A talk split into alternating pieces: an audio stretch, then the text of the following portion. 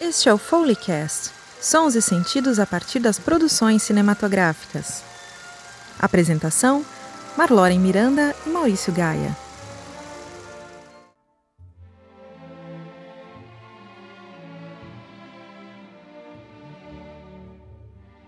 Olá, esse é o primeiro episódio do Foleycast, um podcast que fala sobre cinema, seus ruídos, seus barulhos, seus sons e tudo mais. Eu sou Maurício Gaia e quem está comigo é Marloren Miranda. E aí, Marloren, tudo bem com você? Tudo bem, Maurício, como é que tá? Tudo jóia, tudo jóia. Marloren, diga quem diga. você é.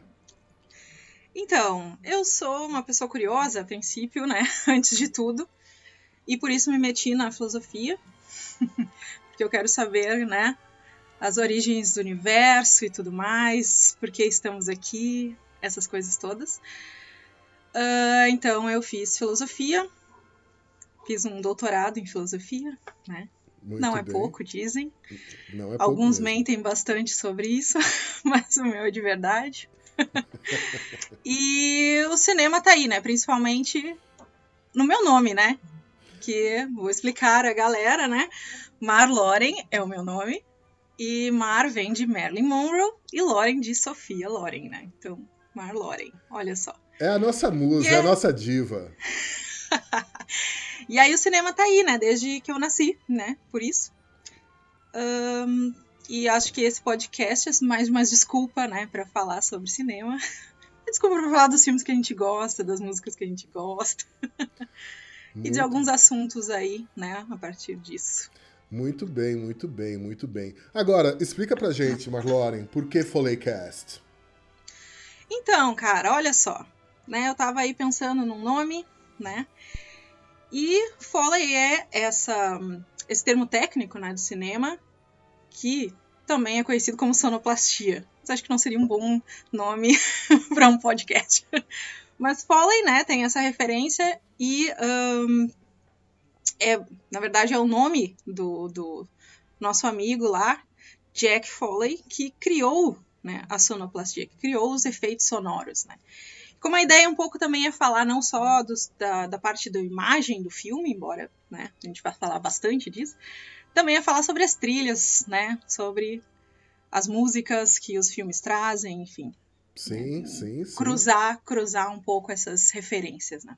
Ótimo, ótimo, ótimo. Tenho certeza, vai ser divertidíssimo esse negócio, Marloren. É... bom, bom para esse primeiro episódio, a gente vai falar de dois filmes Uh, um filme que. Os dois filmes estão na Netflix, né? Estão disponíveis na Netflix. Um filme já está um tempo, há um tempo maior, é do ano passado, que é o Dolemite's My Name.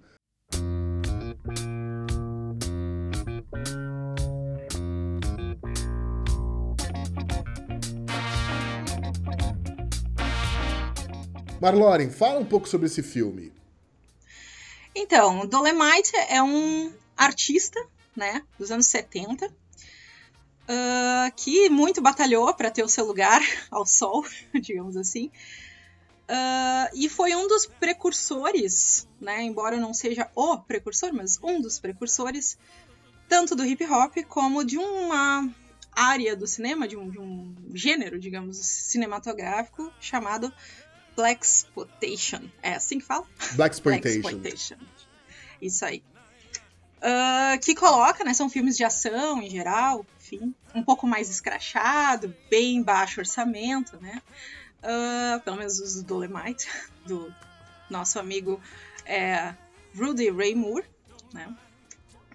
Uh, que coloca, então, é, pessoas negras como protagonistas dos filmes, né? Como heróis. Uma coisa que não era tão comum no cinema e ainda é incomum hoje, né? É, tem uma série de filmes ali dos anos 70, até um pouquinho antes do, do, do Rudy Ray Moore fazer o seu primeiro filme, que acho que é de 75, se eu não me engano. O, o filme Dolemite é de 75, mas você pega ali uh, o Coffee, que é estrelado pela Pam Grier, né? Uh, uhum. Tem o Shaft, né? Que todo mundo conhece a trilha sonora, Sim, que foi feita Shaft. pelo Isaac Hayes e tudo mais. Superfly, enfim, Trouble Man.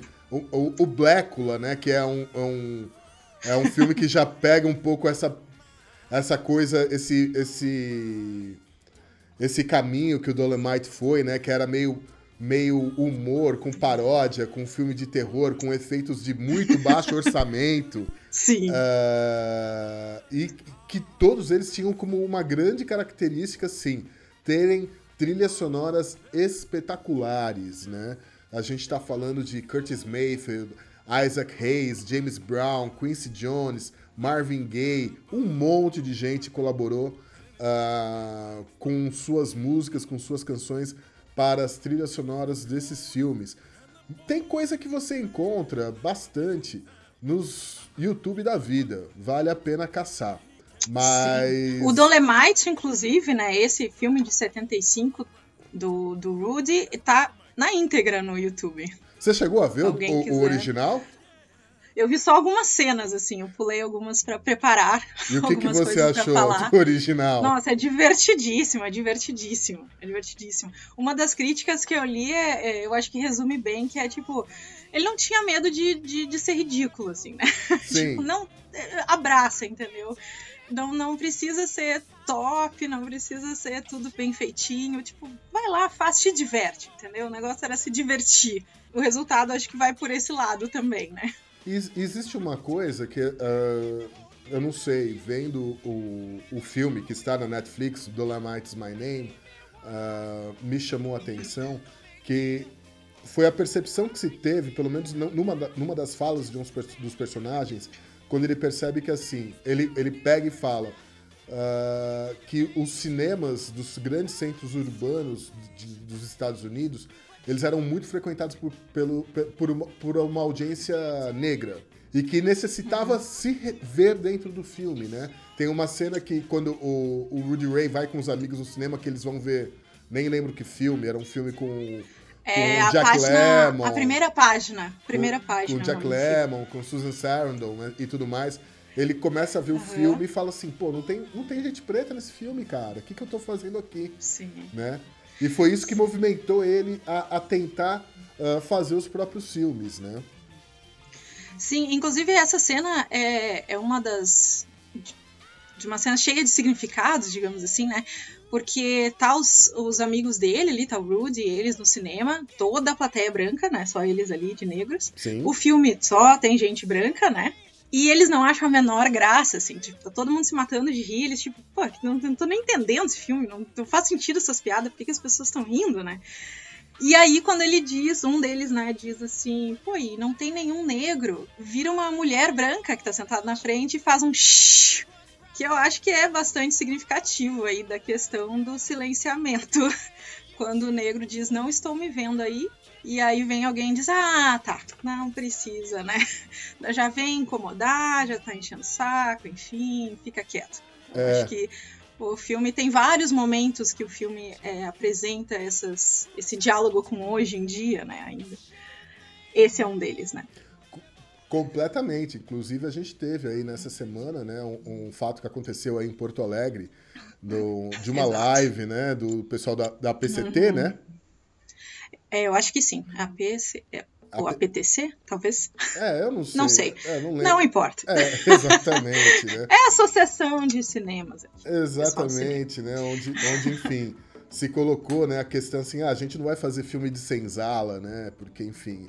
Porque eu tenho sangue tem, europeu, tem, tem um sangue francês. europeu, porque Porto Alegre... É, daí ela começou a fazer um, um name dropping, né? Com vários sobrenomes uh, de origem italiana, alemã, portuguesa e tudo mais, né? Tipo, a gente não tem nada a ver com esse negócio, né? A gente tá aqui para falar Exatamente. sobre... É, e é difícil, né? É difícil, é difícil ter que lidar com é, essas eu... coisas.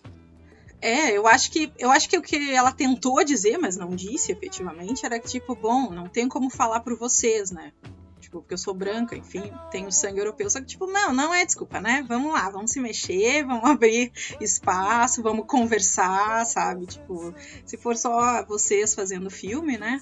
Só os brancos, no caso, fazendo filmes, é, obviamente só se vai contar uma história, né? Então, vai ser a, a tia que manda os amigos do, do Rudy lá ficar quieto no cinema, né? E, né, além de tudo isso, assim, que a gente falou, né, dessa coisa de eu não posso contar outras histórias, só as minhas, que são europeias tal, não sei o que, o que é bem estranho vindo de um brasileiro. Ou uh, sou branca, a história de qualquer outra coisa que não seja isso não é problema meu, que além de errado, né? Já que, por exemplo, negros foram escravizados e seguem sendo marginalizados por brancos, né? Então, sim, é problema nosso. O problema do racismo não é algo que só os negros devem resolver, é um problema criado por brancos, então, sim, é nosso, né? Que também me inclui nesse nosso.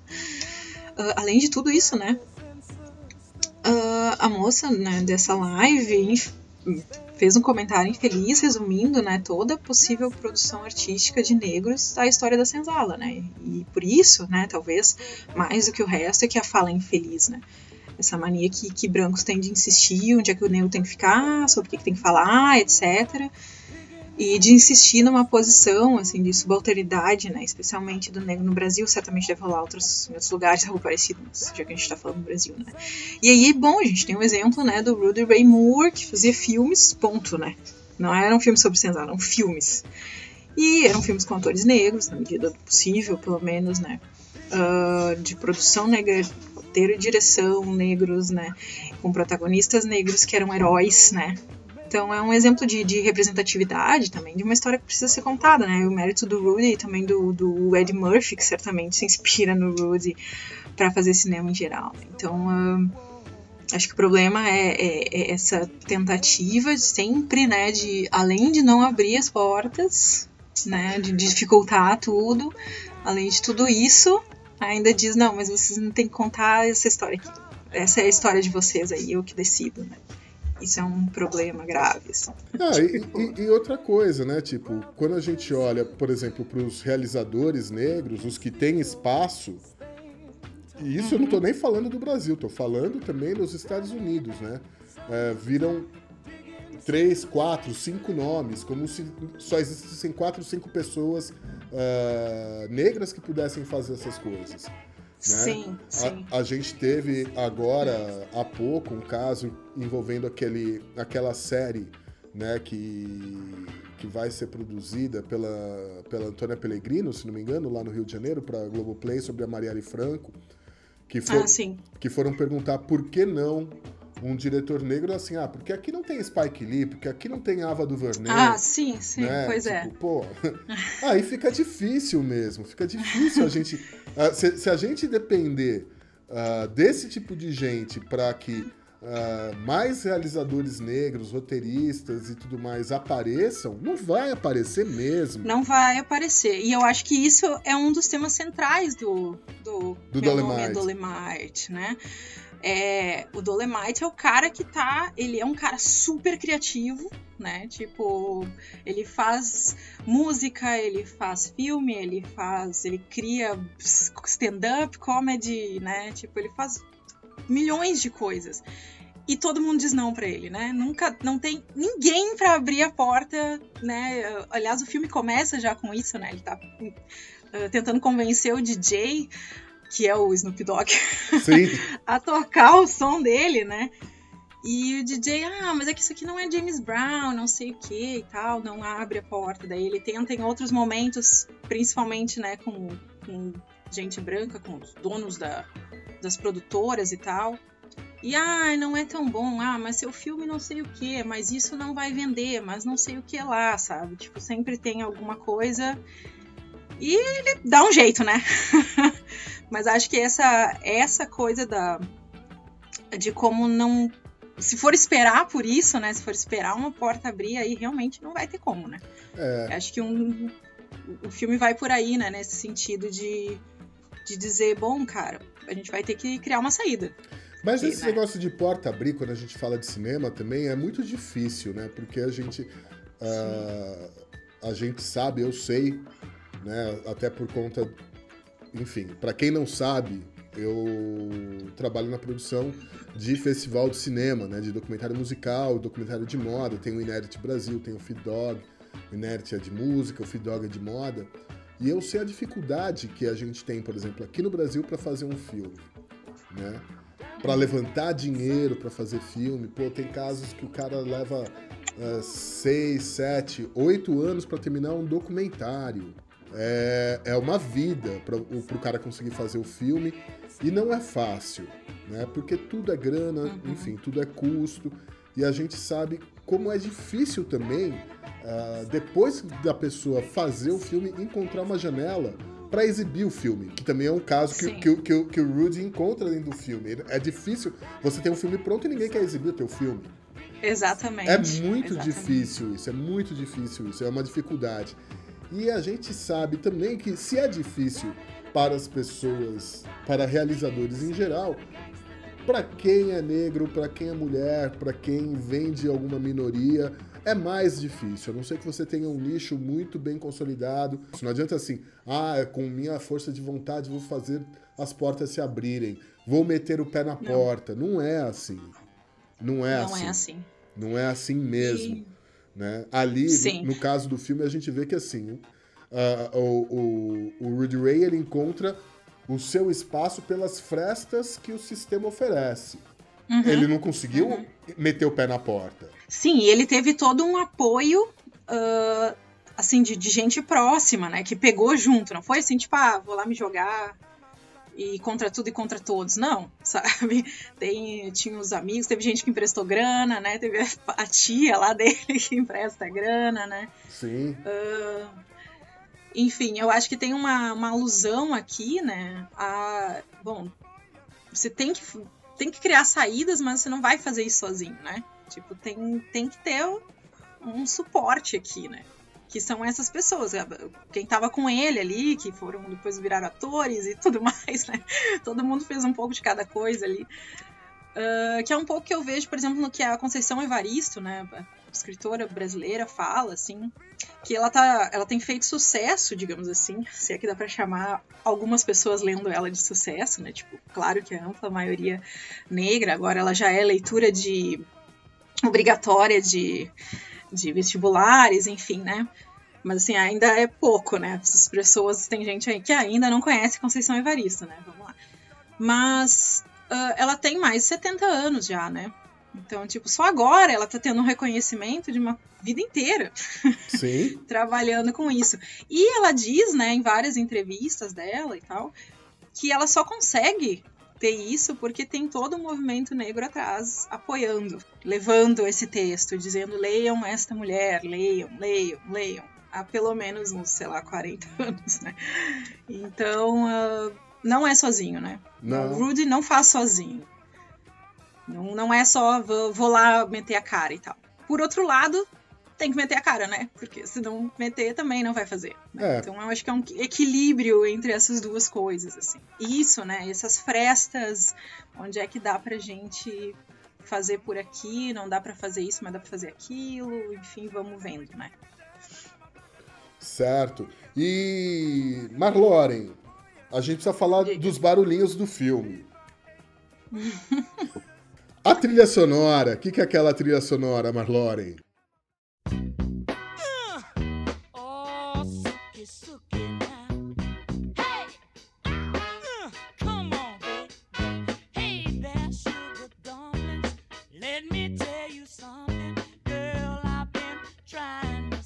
Maravilhosa, né?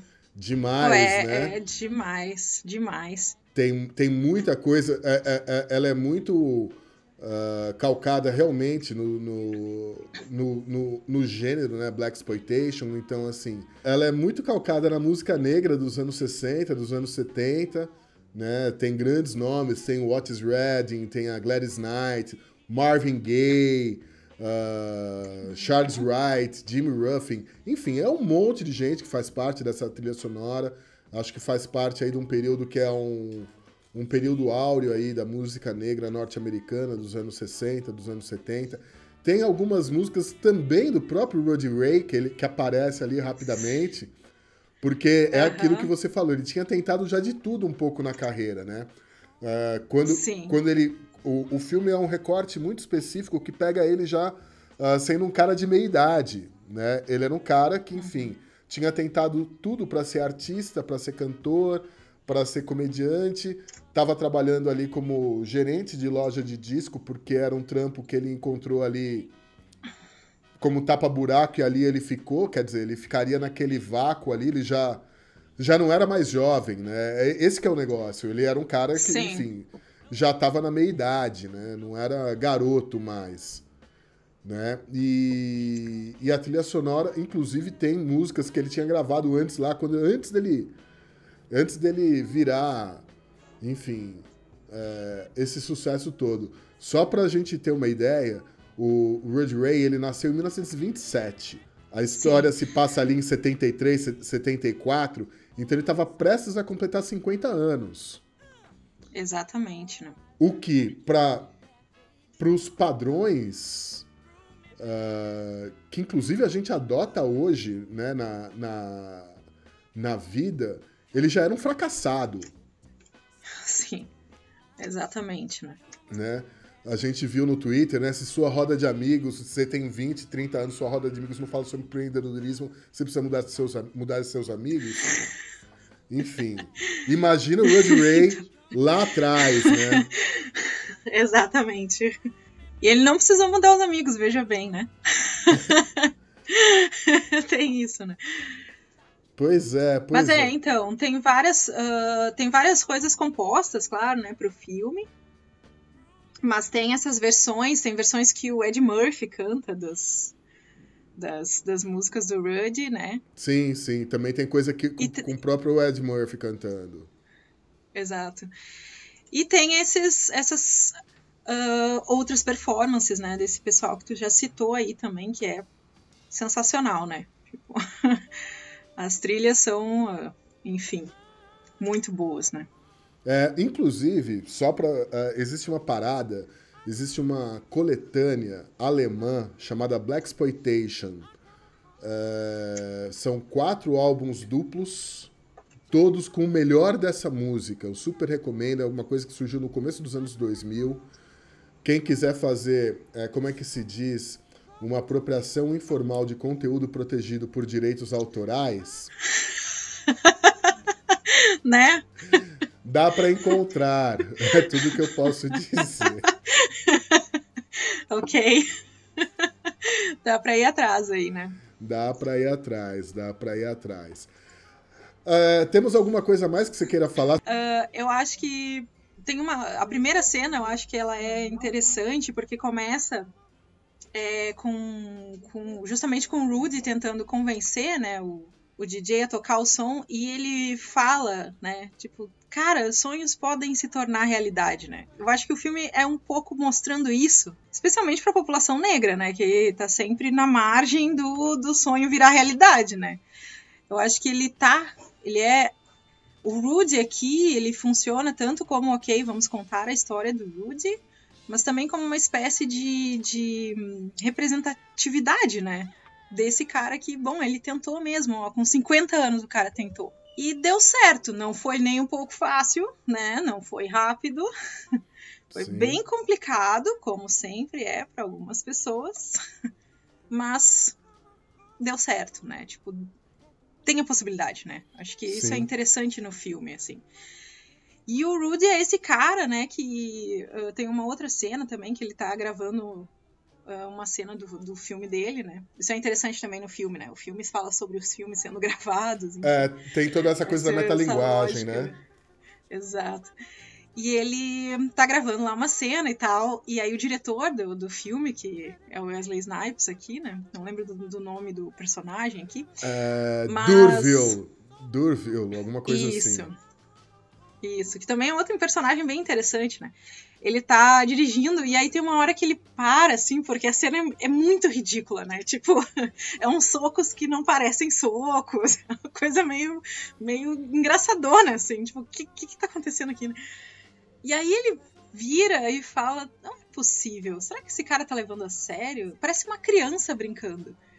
Mas isso não é ruim, é, é, é. justamente isso que é o bom do Rudy, né? Ele é uma criança brincando, ele tá super se divertindo fazendo tudo aquilo ali. E existe uma outra coisa Exato. no filme que me chamou a atenção, que assim, é um filme que ele não é um, um ele não é um filme de ação, ele é, um, não, é, ele é uma comédia, mas tem os seus pontos meio dramáticos ali. Uh, tem um personagem feminino muito forte também no filme, que uhum. é a, a, a, Lady Reed, né? E, Lady Reed. E que, assim, uh, não existe dentro do filme coisa que seria muito fácil para qualquer roteirista tentar fazer num filme desses algum tipo de, de envolvimento romântico entre os personagens, coisa assim. Não, não existe. O que existe ali. Exatamente. É um negócio muito assim. Existe carinho, existe afeto, existe respeito, mas uh, de dois amigos, né? entre os dois, entre, é, entre todo mundo que tá ali no elenco, enfim, todo mundo que. Todos os, os, demais personagens, é tudo uma grande ação entre amigos. Não existe nenhum, nenhum tipo de. De não, não, ele não resvala por uma coisa assim, né, do, do filme romântico, em nenhum momento disso. Nenhum momento. Sim. Sem ser Sim. um filme de ação, sem ser um filme de comédia, explicitamente de comédia, né? Sim. É interessante isso porque mais pra perto do fim, né? A... Bom, quem não percebeu ainda, a gente dá spoilers, né? Porque é impossível falar dos filmes sem dar spoilers dos filmes, né? Apenas deixando claro. Mas mais pro final do filme, a Lady Reed, né? Tem uma cena que ela tá agradecendo o Rudy por estar tá no filme, né? Tipo, eles estão indo pra, pra estreia, que eles não sabem se vai ser bom ou ruim, eles não sabem se o filme né, foi vendido os ingressos, enfim. Estão naquela expectativa, assim. E ela diz, olha, é, eu nunca tinha visto alguém como eu no cinema, né? Que é uma coisa que ainda é pauta hoje, né? Tipo, isso, ela fala isso em 75. Sim, sim. Né? É, e ainda é, é, hoje isso é pauta. Porque, sabe? porque assim, é aquilo, ela é uma personagem. É, quer dizer, ela não, não só a personagem, mas a atriz, né? Ela é gorda, ela é obesa, né? Ela fora dos padrões uhum. de beleza. Né? E ela. Exato. E é, e é isso, ela vai lá e agradece, obrigado, porque uh, se não fosse por você, eu nunca veria alguém como, como eu no cinema. E é eu mesma, né? Esse é o legal delas. É... Sou eu que tô fazendo isso, né? Eu tô no cinema, tipo, eu mesmo tô no cinema. Exatamente. Muito legal, né? Eu, ah, uma outra coisa que eu acho que é interessante também tocar, assim, não sei o que, que tu acha disso, né? Mas uh, essa cena que eles estão no cinema vendo o filme lá, só com pessoas brancas, né? É uma cena bem específica que a piada é justamente porque o cara não fala um palavrão porque tem uma mulher na sala, né? Tá o Walter Matthau, o Jack Lemmon e a Susan Sarandon, eu acho, na mesma sala, eles estão discutindo. E daí o, um deles diz: Ah, eu não consigo tirar uma boa história do meu, da minha cabeça.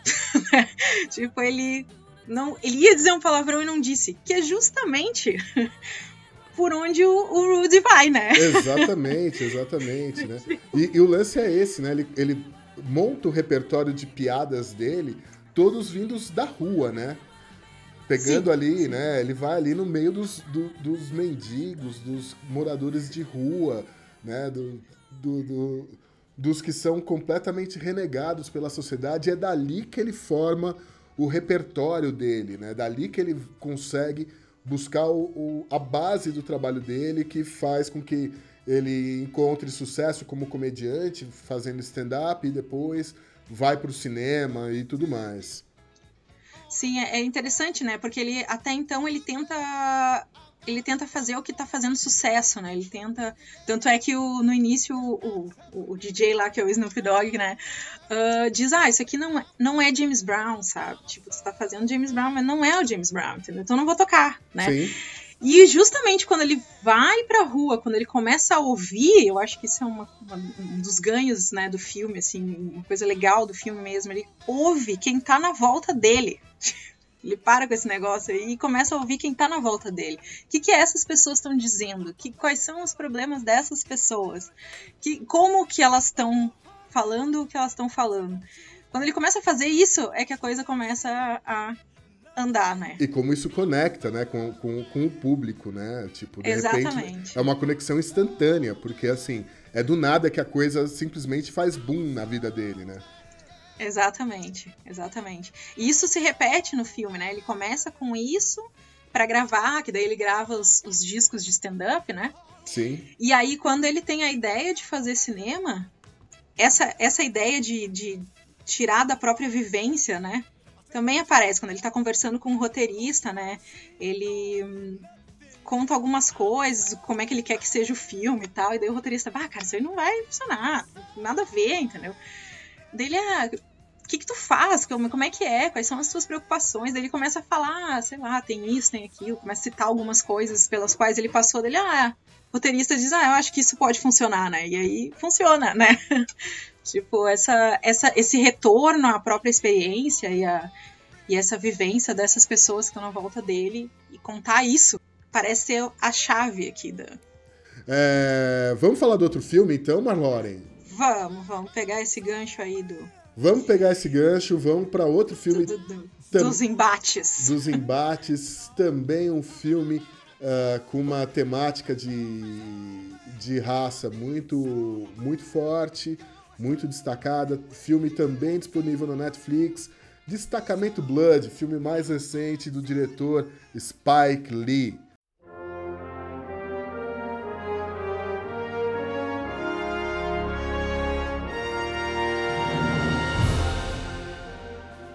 E aí, Marloren, conte-me tudo, não me esconda nada.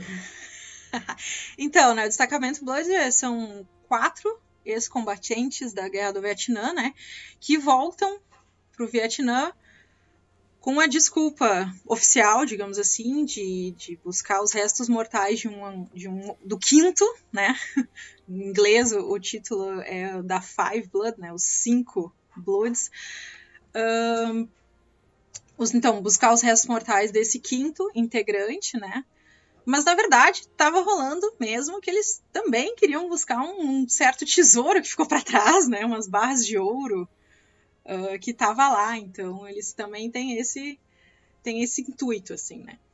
Mas então são esses caras, todos negros, né? Voltando à guerra do Vietnã. É um filme, assim, duas horas e meia, mais ou menos, né? Sim, eu, eu, eu confesso que eu não vi numa única sentada, não. Eu vi em dois dias. Achei ótimo filme, sensacional, mas eu não vi numa sentada, não. É, eu acho que ele é um filme difícil de ver, assim, diretaço, né? Porque ele é pesado, né? É um filme de guerra que tá levando não só o problema da guerra do Vietnã, né? Tem outras coisas que estão entrando aqui, tem as questões do racismo, tem uma série de questões. Então não é assim exatamente um filme, ah, vou sentar aqui, não tem nada pra fazer, vou ver. Não é, não é para isso, né? Sim, sim, sim, sim. Uh, eu acho que a primeira coisa que me chamou a atenção no filme, além da questão dos, dos ex-combatentes voltarem para o Vietnã, né, e tem todo um discurso, né, que permeia mesmo quando eles voltam, quando eles na, nas cenas durante a guerra, né, que existe uma todo um discurso enfim, de, de conscientização né, da questão negra nos Estados Unidos e tudo uhum. mais, é, é que assim, todos os personagens, não só os, os combatentes, né, os, os quatro que estão voltando lá, como a, as, as pessoas que ficaram, como as pessoas que surgem no filme, todas elas, todas elas, uh, mesmo os jovens, todas elas uh, tiveram e ainda têm em suas vidas o impacto do que foi aquela guerra. Aquela guerra não acabou para ninguém, ninguém, nenhum dos uhum. personagens. Para nenhum dos personagens. Tem lá a, a, a, a menina que, que trabalha na ONG lá, tal, que é super rica, que é francesa. A guerra não acabou para ela, ela tá lá desmontando mina, né, com Sim. outras pessoas. Uh, o guia, a guerra não acabou para ele, porque, enfim, os, os parentes dele lutaram na guerra, ele vive aquilo, né? Tudo aquilo continua Sim. muito vivo, muito latente na vida de todos eles. E assim, é uma guerra que acabou há quase 50 anos. Sim. É, e, e, acho que essa coisa, né, do, do uh, permeia todo o filme também. Sim, eu acho que inclusive uma da, um dos pontos, né, do, do, do filme, porque ok, ele tá falando da guerra do Vietnã, mas ele está mostrando não só essa guerra, né? Tem uma tem um, uma espécie de, de pretexto, digamos assim, que claro, não é só um pretexto, né? Tipo, também tem uma espécie de correção histórica, né? Tipo, por que, que as pessoas não falam dos, dos combatentes negros que foram para o Vietnã? Só se fala dos brancos, né? Todos os filmes de guerra do Vietnã a gente vê lá brancos, né? Na linha de frente tá, o Apocalipse Now tem o Lawrence Fishburne lá, mas certamente ele não é o personagem principal, né, do filme. Sim, sim. Então, por quê? Por que não, né? Por que não? Por que, que a gente não tem esses filmes, né? Então, tem isso, tem essa preocupação também, mas eu acho que o grande ponto é questionar que, que, que, que guerra é essa, né? Que, qual guerra? Quem é que tá na guerra? Qual guerra, gente? Porque a gente ainda tá numa guerra, né? Sim. Tem guerras rolando ainda, sabe? Que, quem é que tá lutando? Quem é que tá morrendo? Né? Quem é que morre na guerra? Vamos, né? Vamos ver aqui. Quem é que tá morrendo, né? Exatamente, né? exatamente, exatamente. E assim, não é então... é nem o primeiro filme do, do Spike Lee que ele aborda a questão da guerra, né? Tem um filme dele de 2008, é... acho que ele não foi lançado aqui no Brasil, inclusive, porque o filme ele fracassou, na verdade, né? Ele, ele foi um fiasco comercial, acho que ele não foi lançado aqui, que é o Milagre em Santana, que é um filme sobre a Segunda Guerra Mundial, né? uhum. né? Onde é a, a história de um de um veterano negro também da Segunda Guerra, onde ele lembra de coisas que aconteceram durante uma ocupação na Itália, uma operação, uma, uhum. uma, uma, ação que, enfim, acontecia, aconteceu na Itália, uh, na região da Toscana, se eu não me engano. É um bom filme, não é um filme ruim, não, mas ele não deu certo. Não sei explicar o motivo, a razão. Ao contrário desse aqui do Destacamento Blood, que, enfim, tá todo mundo super uh, elogiando, enfim. É um filme que tem. Tem as suas críticas, né? A gente tem espaço, inclusive, para as críticas pro, pro filme, mas é um filme que, de um, de um primeiro momento, foi super elogiado, né? É, eu acho que ele, ele ele essa temática da guerra ela apresenta ela aparece de vários em vários níveis digamos assim né tipo questionar o próprio gênero filme de guerra né de, de bom, por que, que a gente só conta umas partes das histórias, não as outras, né? Uh, e também questionar o que, que é, então, essa guerra. O que, que é uma guerra? O que, que é uma guerra? É só ir para o front, para esse front aqui no Vietnã, ou, ou, tipo aquelas crianças que aparecem em algumas imagens, né? Catando lixo no Harlem também não estão numa guerra? Sim. Que guerra? O que, que, que tá acontecendo aqui, né? E quais, ele... e quais são os interesses que movem uma guerra, né? Porque existem Exatamente. interesses ali, né? E eu acho que isso é, é interessante no filme, né? Porque ele começa, o filme começa com uma, uma fala do Muhammad Ali em 78, né? questionando justamente, né? Uh, minha, é, ele diz assim: minha consciência não permite, não me permite atirar em um irmão, né? Em pessoas com a pele mais escura ou em quem esteja passando fome e tal, em nome dos Estados Unidos. Por que eu faria isso? Por que eu, por que eu mataria alguém que nunca me fez mal nenhum em nome dos Estados Unidos? Né? Então, além da guerra aqui, né, também a ideia de patriotismo, que é um dos motes do Trump, não só do Trump, né? a gente tem o nosso próprio exemplar aqui do patriota, mas a própria ideia de patriotismo, que é uma ideia forte em, em filmes de guerra também, né, é posta em questão. Que patriotismo é esse? Por que, que eu vou fazer um. Por que, que eu vou lá me matar em nome de uma pátria? Que pátria? Que tá me jogando lá na guerra, o, né? O que, que essa pátria me dá, né? o que, que essa pátria tá me dando, sabe? Uh, e, e, é interessante, assim, porque essa questão do patriotismo aparece várias vezes no filme também. É, logo no início, um dos personagens, o Paul, que é o personagem do Delroy Lindo, que pra mim, o, meu Deus, ele rouba totalmente a cena, né? O filme é dele ele... quase, né? Exatamente. Uh, ele tá usando uma, uma, um boné, primeira cena que eles aparecem, né? Ele tá usando um boné escrito Vietnã, né? Aquela coisa bem de turista, assim. E aí uma camiseta uh, com uma bandeira dos Estados Unidos na forma de uma caveira jogando com essa ideia, né? E depois ele usa uma mais pro fim do filme, mais pro meio do fim do fim do filme, é, ele usa um boné, o boné clássico lá do Trump, né? Make America Great Again. Exatamente, ele é trumpista, que... né? Exatamente. E aí até os caras folgam, né? Tipo, ah, poxa, isso aí é um boné do Trump, cara. Eu não acredito que trouxe o boné do Trump pra cá, sabe? E depois o personagem do Jean Renault, né? Que é o francês que vai, vai dar um jeito de contrabandear o ouro, né? pra eles, também usa o boné. Né? Exatamente. Né? Só que ele é francês, sabe? Então, tipo, o Vietnã foi colônia francesa. Então tem todo. Que, que, quem são esses países, sabe? Que, por que que por que, que tem esse orgulho da pátria quando na verdade esses caras estão só nos ferrando, né? Mas você sabe que tá essa questão, é, essa questão do, do Paul ele utilizar o, o boné do Trump é, um, é uma questão curiosa, porque assim, ele dá, um, é, ele dá uma dimensão diferente para o personagem, né? Porque ele mostra como o quão complexo é esse personagem.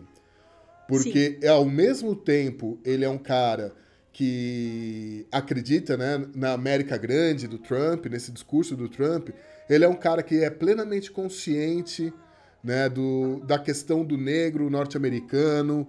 Ele é um cara que, que uh, ele não que ele milita, mas que ele sabe bem, ele entende bem o que, que é ser negro nos Estados Unidos. Né? Ele não compra fácil o discurso nem de democratas nem de republicanos a respeito disso ele, ele, é um personagem extremamente complexo no filme. Ele, é, ele não é unidimensional, né? Você não consegue é, pegar ele por um lado só e falar, não, o cara é isso. O cara é várias coisas Exato. ao mesmo tempo. Exatamente, né? E é interessante porque ele tem, uh, tem um momento que ele vira meio. Ele fica meio. Entra naquela loucura apocalipse sinal, né? Aquele momento, referências ao apocalipse sinal, que são várias, inclusive, né, no Sim. filme e acho que é um dos pontos mais altos, né? Esses, esses monólogos do, do Paul no filme. E, e ao mesmo tempo, né, ele é o cara que tá cavando a própria cova, assim, logo em seguida. Que, que diz momentos antes, eu vou escolher quando eu vou morrer. E aí logo em seguida ele, ele, é, capta, uh, ele é capturado, né?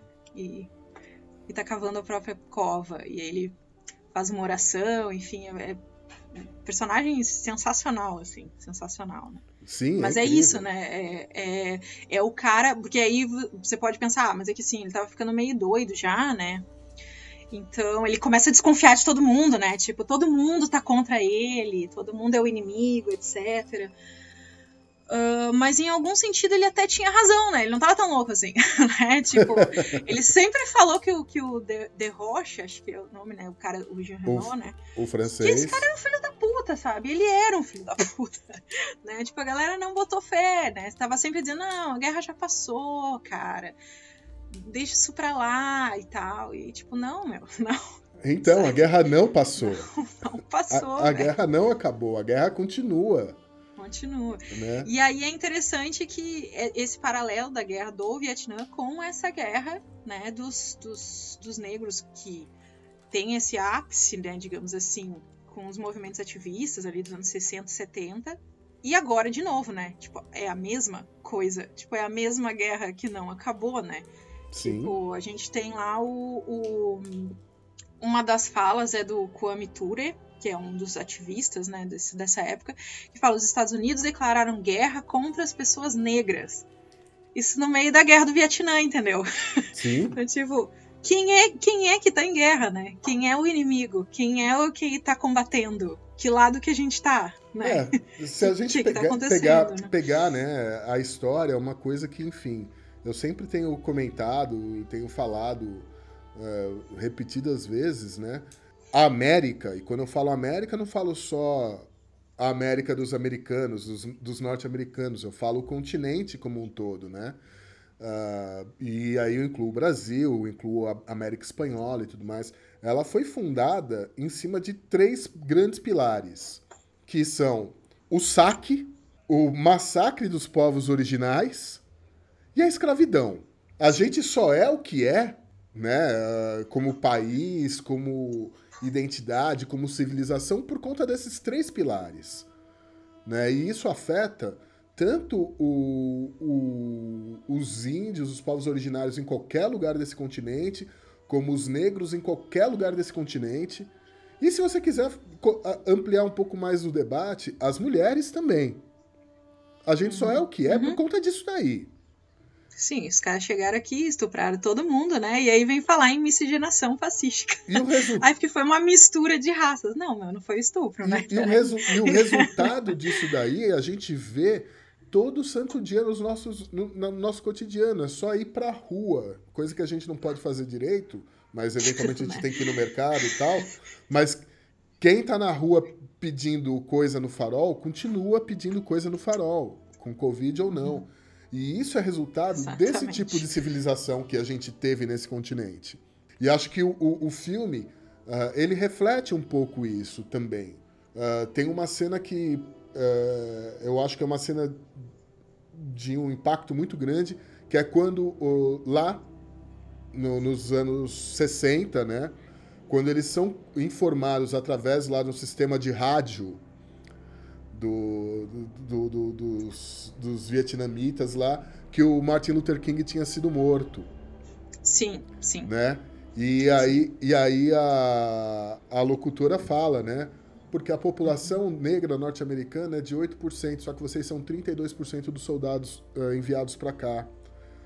Uhum. O governo norte-americano mandou a, a, as tropas para massacrarem uh, o seu povo nas cidades conflagradas nos Estados Unidos e vocês estão aqui e não onde vocês são necessários.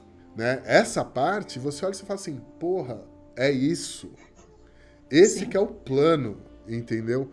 A gente uhum. manda os, os jovens fortes para a morte, longe, enquanto a gente mata o resto aqui deu, né? resolvida a situação, né? Equação perfeita. É? Ou a gente eh, tá no meio de uma pandemia e faz todo mundo ir trabalhar. Exatamente, exatamente. Tem que ir trabalhar sim. Exatamente. Olha, como assim a economia vai parar, não é? Exatamente. Quem é que tá indo trabalhar? Quem que tá indo trabalhar? Né? Quem é que tá indo é. trabalhar, né? E acho que esse é um, é um grande mérito do Spike Lee, é uma coisa que eu gosto do Spike Lee, principalmente nos filmes mais recentes dele, né? É, eu acho uhum. que a uhum. maturidade tem feito bem aos filmes dele. Que ele consegue Sim. abordar essas coisas de uma maneira menos menos efusiva, menos explosiva, mas com o dedo na ferida. Porque Sim. a gente pega os filmes anteriores dele, os mais os mais uh, os filmes mais uh, novos, no, no, começo da filmografia dele, era tudo mais explosivo, mais gritado, mais isso, mais aquilo outro.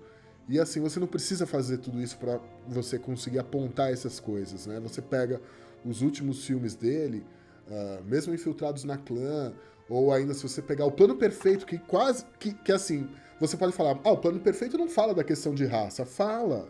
E não só dos negros. Quando. Você viu esse filme, o Plano Perfeito, né? Não, eu não vi esse filme. Eu fiquei de ver o filme, mas vamos lá. Eu vou te contar qual é a história. Eu tô ligada que é com o Denzel Washington, porque e, eu, eu tá na minha listinha, pessoal. Então, mas assim, o, o Denzel Washington... Denzel ele, é, é, um, é um dos meus crushes, assim. mas, a, a, assim, a história do filme, só para falar bem por alto, é sobre um, um assalto num banco em Nova York. E num determinado momento, quando a, a polícia... Uh, intervém dentro da ação, já no final do assalto, uh, eles pegam, por exemplo, ah, o cara que tá.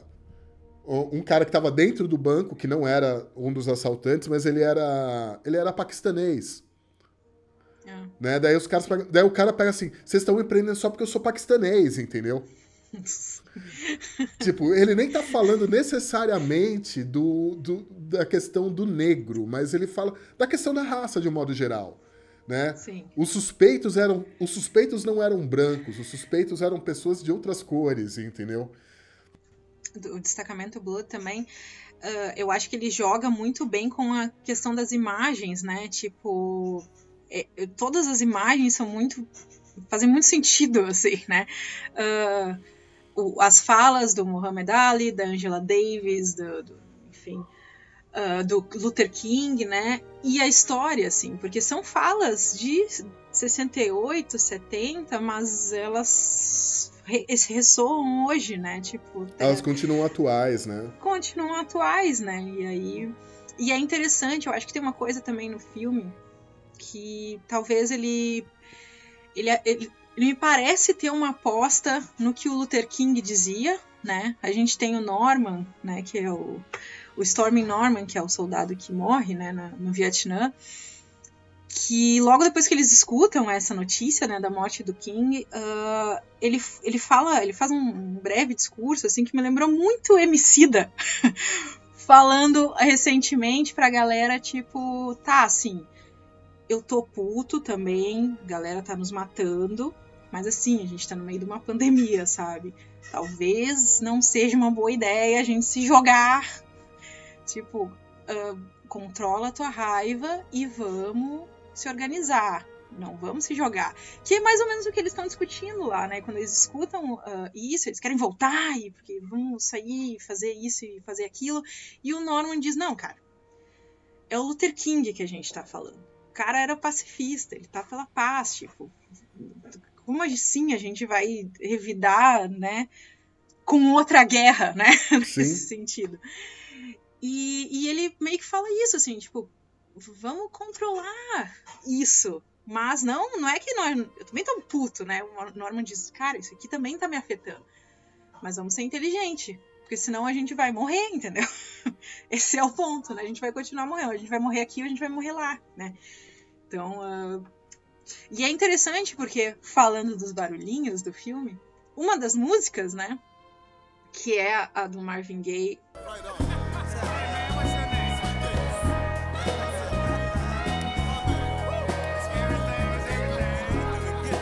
Das frases que ele bate na tecla é, olha, a gente precisa dar um jeito de trazer um pouco de amor para hoje, né? A gente precisa dar um jeito de fazer as pessoas se entenderem, sabe? Senão a gente vai continuar morrendo, né? Então acho que tem um, uma, uma espécie de, de, de esperança, digamos assim, do filme, né? De apontar para isso, tipo, tá, olha, a gente tá muito puto. Todo, todo, todo mundo tá puto. Ninguém tá menos puto porque não tá indo lá, né? Uh, quebrar tudo. Mas a gente tem que ser esperto, porque a gente vai morrer de qualquer jeito se a gente sim, fizer sim, isso assim, sim, dessa forma. Né? Sim, sim. E, e que... falando dos barulhinhos, a gente tem essa trilha sonora espetacular, né? O que, que é essa trilha sonora desse filme? Maravilhosa, né? Tem a questão dos, dos cinco bloods, né? Sim. Uh, você quer, você quer contar essa história ou quer que eu conte? Conta você. Conta aí, conta aí. Não, não conta aí, conta ah, aí. Você que manja aí da música. tá, então, os, os, os nomes dos personagens principais do filme, né, dos quatro combatentes, do filho do Paul e, e mesmo do Norman, né, que uh, ele morre lá durante a guerra e ele era o líder do, do, dos quatro, né, que são o Otis, o Melvin, o, o Ed, o Paul e o David. Uh, esses cinco eles são uh, nomes tirados da formação clássica dos The, dos The Temptations, que é um grupo vocal dos Estados Unidos ali dos anos 60, 70. Eles, ah, se não me engano, acho que eles estão em ativo até hoje, mas só um que está vivo até hoje, que é o Otis. E, e o Norman era o nome do produtor da banda, Norman Whitfield que, enfim, foi um, foi um grande, um grande, um grande produtor de música uh, negra dos Estados Unidos dos anos 60 e 70. Então os nomes eles foram uh, escolhidos a dedo né, para compor esses personagens. uh, a coisa foi muito bem escolhida pelo, pelo, Mar, pelo Marvin Gaye, ó, tô viajando, pelo Spike Lee. Marvin Gaye tem, tá lá também. é, boa parte da trilha sonora, assim, o que não, uh, muitas coisas foram compostas pelo Terence Blanchard, que trabalha com com Spike Lee, nossa, acho que desde o desde os anos 90 ele trabalha fazendo trilha sonora para os filmes do Spike Lee, tá? Uh, acho que Mo, Mo Better Blues uh, já é um trabalho que ele fez juntamente com Spike Lee. E, e a trilha sonora original foi composta por ele, é sensacional, espetacular. E as músicas que não são originais são todas músicas da época, mas com especial atenção às músicas uh, do, do, Marvin Gaye do álbum What's Going On. Né? Tem várias músicas do What's Going On, inclusive uh, a música, uh, as músicas permeiam um pouco a narrativa, né? elas dão a a dica do que está por vir dentro da, da, da narrativa do, do filme. É um trabalho incrível, o Spike Lee. O Spike Lee ele tem uma coisa que me lembra um pouco o Quentin Tarantino. Às vezes o filme nem é tão bom assim, mas a trilha sonora o cara acerta em cheio. é verdade. É verdade. Nesse caso, o filme também é muito bom. Nesse caso, o filme também é muito bom. também é mas... é muito bom. Tem as suas críticas, ok? Mas é muito bom. Exatamente. exatamente. Uma, só, só pra uh, situar, né, uma das críticas é que a crítica vietnamita né, não curtiu tanto como uh, os vietnamitas aparecem nos filmes. Né? Parece que por mais que o Spike Lee tenha feito um esforço, enfim, ele ainda resvalou em alguns estereótipos, né? Uh, tipo de não não teriam tantas minas assim lá ainda, né? Tipo, não teriam tantas crianças, por exemplo, que teriam pisado em minas depois da guerra e, portanto, né, não tem uma perna, não tem um braço, enfim. Que isso não agradou muito aos vietnamitas, mas acho que isso não diminui o filme nesse sentido, né? Tem a crítica, ok, mas o filme continua sendo muito bom, assim, né? Olha, é um filme menos uhum. estereotipado do que Sex and the City 2, por exemplo. Ah, com certeza, né? Com certeza. Por favor. Mas tem uma, uma coisa interessante, né, do, do, dessas músicas do Marvin Gaye, né? Conectando aqui os dois filmes que a gente falou hoje, né? Uh, que o Marvin Gaye, né, queria lançar o What's Going On, mas uh, o cara da produtora, né, da Motown, não. Barry Gordy, o nome do cara. Barry Gordy, que ainda está vivo. seus 90 anos, disse que não era viável comercialmente. E aí caímos de novo lá no sistema, né? Que não deixa, uh, que silencia, enfim, que apaga, né? E eu, esse álbum é extremamente político, né? Marvin Gaye, as letras são boa parte voltada por causa da guerra do Vietnã, né? É, não, e assim, você pega, o, pra gente falar sobre o Barry Gordy, por exemplo, ele teve dois grandes embates com dois artistas uh, que faziam parte da gravadora. Uh, um deles foi o, o, Marvin Gaye, porque aquilo que eu estava até comentando antes para você, né? O Barry Gordy ele tinha uma visão uh, comercial da coisa, que assim, a música tem que ter três minutos, tem que falar de amor, tem que falar coisas leves, tem que falar é, é, não pode ser politizado o negócio.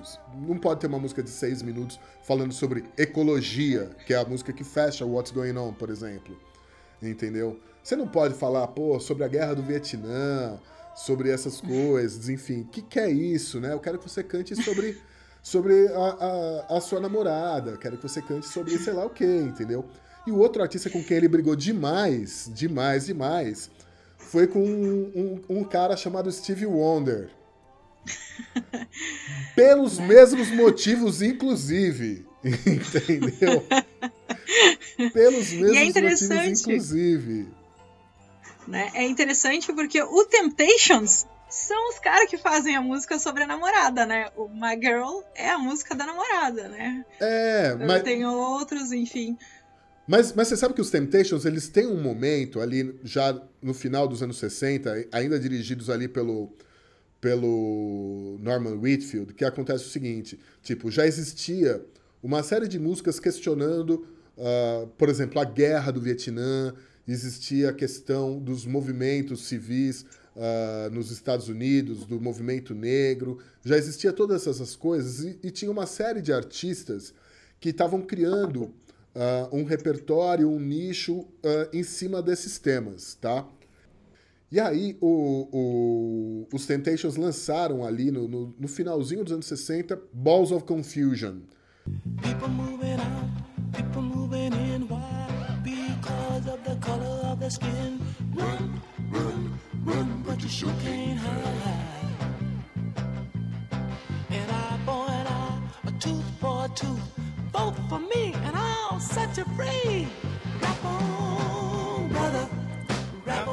Que é uma música que, assim, ela trata um pouco sobre essa coisa assim, meu, o que que tá acontecendo no mundo? As pessoas estão brigando. Ela não é explícita, mas fala uhum. sobre conflito, tal, não sei o que mais. E eles deram uma limpada na letra justamente para ela não ser tão politizada assim, para poder passar dentro do crivo da gravadora e tudo mais. Mas os Temptations, eles também fizeram uma coisa assim. Uhum. Né? Eu acho que o, o Balls of Confusion, ele tá, ele tá acho que no... Infiltrados na no, no Infiltrados na Clã. Né? Uhum. Então, é, ela também trata disso, mas de uma maneira uh, não tão assertiva, mas ele faz parte uhum. do negócio também. Destacamento Blood tem essas referências também aos filmes de guerra, né? O Apocalipse Now. Uh, várias cenas, né? Várias cenas. Não só no início, quando eles estão numa boate, aí o nome da boate é Apocalipse Now. Sim, sim. Uh, mas tem outras cenas também, tem aquela cena clássica do, do, do, helicóptero contra o céu, contra o sol, né? Enfim, várias, várias as valquírias do Wagner, né? Também aparecem. Uh, tem outras tem outras referências também, né? Uh, essa referência do tesouro e, e, dessa coisa da ganância entre os amigos, né? Começa a ficar meio forte num certo momento do filme em diante é baseado no, no, Tesouro de Sierra Madre, né? Que é um dos filmes favoritos do Spike Lee, até onde eu sei. Né? Uhum. Né? Então tem essa caça ao tesouro. Uh, e eles falam também, é, outra crítica que eles fazem ao filme de guerra é com o Rambo, né? E o Chuck Norris, né? O Homem da Lei, que é uma série, enfim. Mas eles falam do Rambo, tipo, pô, que troço mais falso aquilo, né? Sim. que coisa mais fake, enfim, tá, tá faltando coisa aí nesse Rambo. Embora o final do Rambo, aquele monólogo do Rambo, eu acho bem interessante, assim. Do Mas primeiro, é um pouco, né? né? É, o primeiro, o primeiro. E também é interessante, né, como o filme joga com o negócio do mercado, assim, tipo, a guerra do mercado, né, do, da grana, do ouro, né, é muito forte. Tem também uma cena que eles falam, eles estão andando pelas ruas de hoje, Ho Chi Minh City, uhum. né, antigamente Saigon. Uh, e aí tem McDonald's, tem coisa, né? E eles falam, pô, nem precisava ter guerra, era só a gente botar aqui as empresas e já tinha conquistado o Vietnã. É, é, é, é exatamente, né? É, é, é meio, aí, é como... meio como, como, como parte da guerra se desenvolve hoje, né? Hoje você Exatamente. necessariamente não precisa mandar tropas, né? Você põe um McDonald's no lugar que a, a, guerra é mercado, né? A guerra é, não, guerra de mercado. E além de, é da guerra, guerra além de ser uma guerra de mercado, uma guerra econômica, aí, enfim, quem sou eu, né, para falar isso? Pô, você tá mandando comida ruim pros caras, você tá levando obesidade, você tá levando colesterol de alto, Deus, você tá levando, sabe, o cara infartar com 40, 50 anos de idade, você tá levando isso. Você tá matando o teu inimigo, entendeu? É, é guerra biológica, né? Biológica, exatamente. Mas é isso. E ainda você leva é uma assim, grana do sujeito em troca. Né? Perfeito. Perfeito. Pois é, pois é. Vamos terminar esse primeiro episódio aqui, Marloren? Vamos. Então eu quero que você dê uma mensagem de otimismo para os nossos ouvintes. Uma mensagem de otimismo? É bom, né? Eu acho que eu vou ficar com uma. com essa vibe do Rudy, que eu tenho a impressão de que, no fim das contas, tudo que ele tinha era. era o sonho dele, né? É uma esperança de, de ver o sonho dele realizado. E eu acho que ele se agarrou a isso, né? E acho que a gente tem que se agarrar aos nossos sonhos mesmo, né? E é só o que a gente tem no fim das contas, né? É, porque eu tentei me agarrar aos boletos não deu muito certo. Não deu muito certo, né? Enfim. tá certo, então. Marloren, foi sensacional fazer esse primeiro episódio do Foleycast com você. Temos muitos filmes para falar, né? Muitos. muitos. Já tô pensando nos próximos. Então tá ótimo. E aí a gente volta logo logo com o próximo Foleycast, tá bom? Tá bom. um beijo, um beijo, um beijo, um beijo, ouvintes. Beijos.